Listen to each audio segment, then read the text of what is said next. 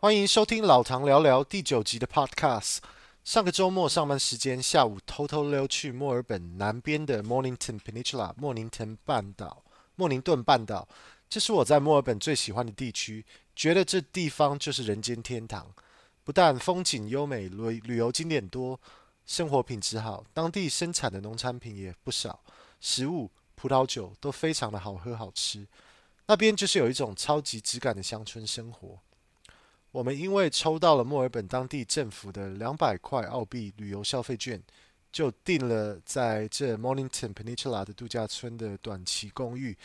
这个区域就是当地墨尔本人会买 Holiday House 的区域，不少有钱人都会在这边买买个度假用的房地产，很多都是两三百万澳币起跳，大约四千到六百万台币起跳的度假房。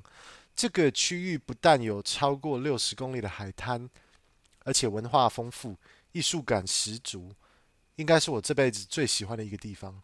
最值得提的是，我住的短期公寓外面，天气好的时候，直接抬头看星空就可以看到银河，真的不夸张，肉眼真的可以直接看到银河。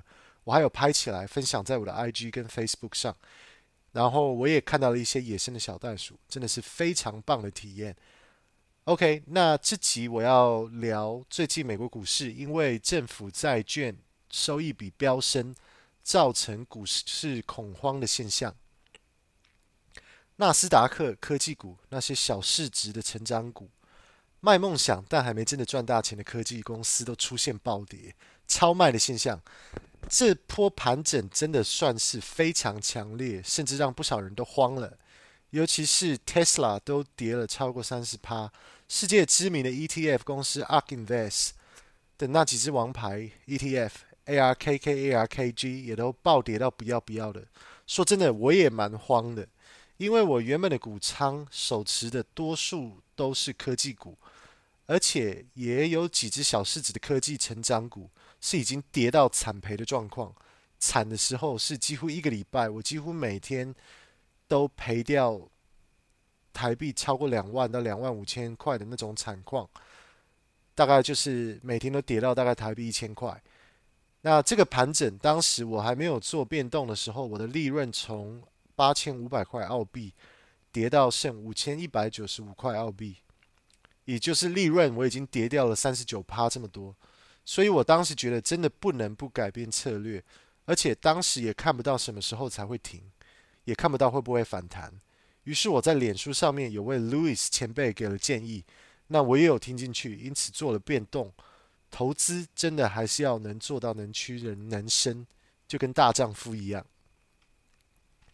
因此我重新审视了我的股仓。我当时手持十一只股票，大概只靠四到五只赚大部分的利润，有六到七只事实上都是赔钱的，而且也赔的真的还不少。所以我觉得赔最多钱的股票直接就割韭菜了，认赔就终止，呃，继续损失。所以我已经是明白这次盘整主要是这些科技股受创最严重，那我必须暂时先避开这些科技股。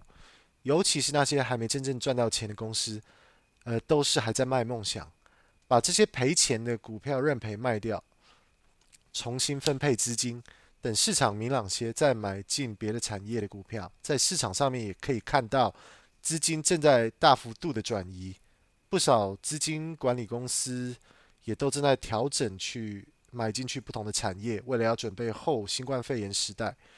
所以我十一只股票，我卖掉了六只，赔钱的给它赔下去，赔最多的有一只股票赔了一千五百八十块澳币，大概是台币四万块。有些赚钱的也决定先获利了结，把资金收回。赚最多的赚了超过两倍的成本，获利超过十万台币。所以呃，我也同时重新计划下一波进场，顿时我在股票上的投资。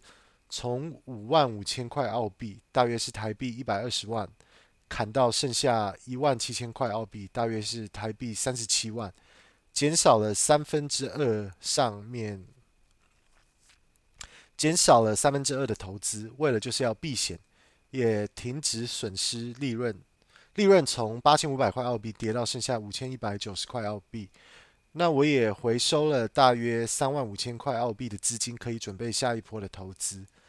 前辈说：“留得青山在，不怕没柴烧。”还真的有这道理。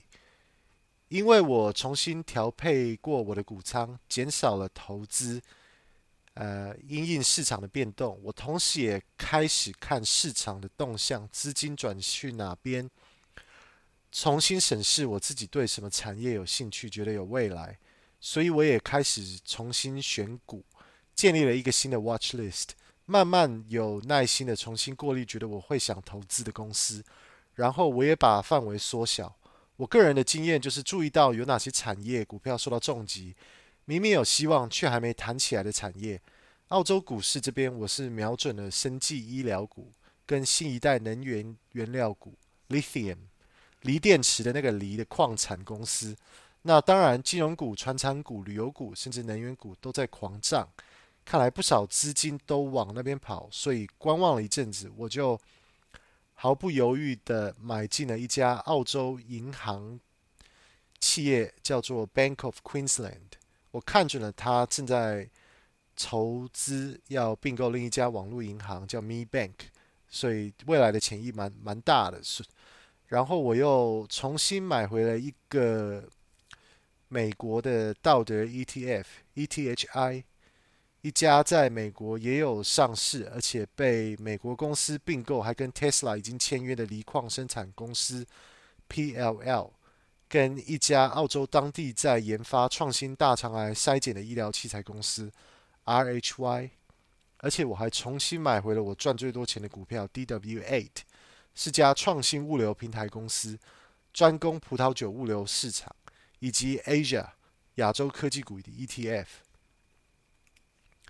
过了一两个礼拜，我已经又赚回了大约两千五百多块台币，然后我手上仍然有一万八千块澳币的资金可以再投入，而且发现我的投资报酬率正在大幅攀升，因为做了这些调整，不但止了血，而且又在进入赚钱的状态，而且选择更多，还更有备用资金可以再继续加码。因此，我想做个总结，分享一些心得给听众。第一。市场出现变动，一定要马上反应，动作要快，不要等已经跌了好几天惨赔了才行动。第二，该止血的时候一定要认赔卖出。第三，不需要全部卖出，可以留一部分赌赌看是不是会反弹。你要是全卖掉之后就大涨，那你就亏大了。我是建议留三分之一，卖掉三分之二。第四。一定要继续看下一波想买进的公司。你资金回收之后，你更有机会买进更有机会赚钱的公司。千万记得要观望资金该转向哪里。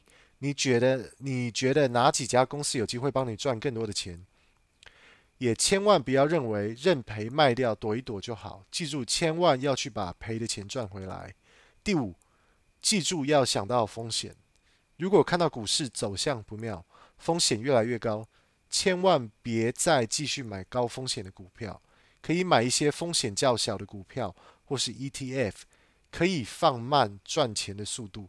第六，千万不要沮丧，不要因为赔钱认赔就失去信心跟信念。你要继续相信自己可以把赔的钱赚回来，冷静思考策略。第七，这将是你改变策略最好的机会，你可以终结你失败的投资。更看清楚你成功的投资，可以选择加码对的投资，也可以做更好的选择。那这集就是老唐想分享的盘整教训，希望这些我学到的心得大家也都可以参考。但是我并不是专家，我也不是在报名牌，听听参考就好。每个人都不一样，我只能跟你说我自己领悟到的心得。OK，那今天就这样，拜拜，下次聊。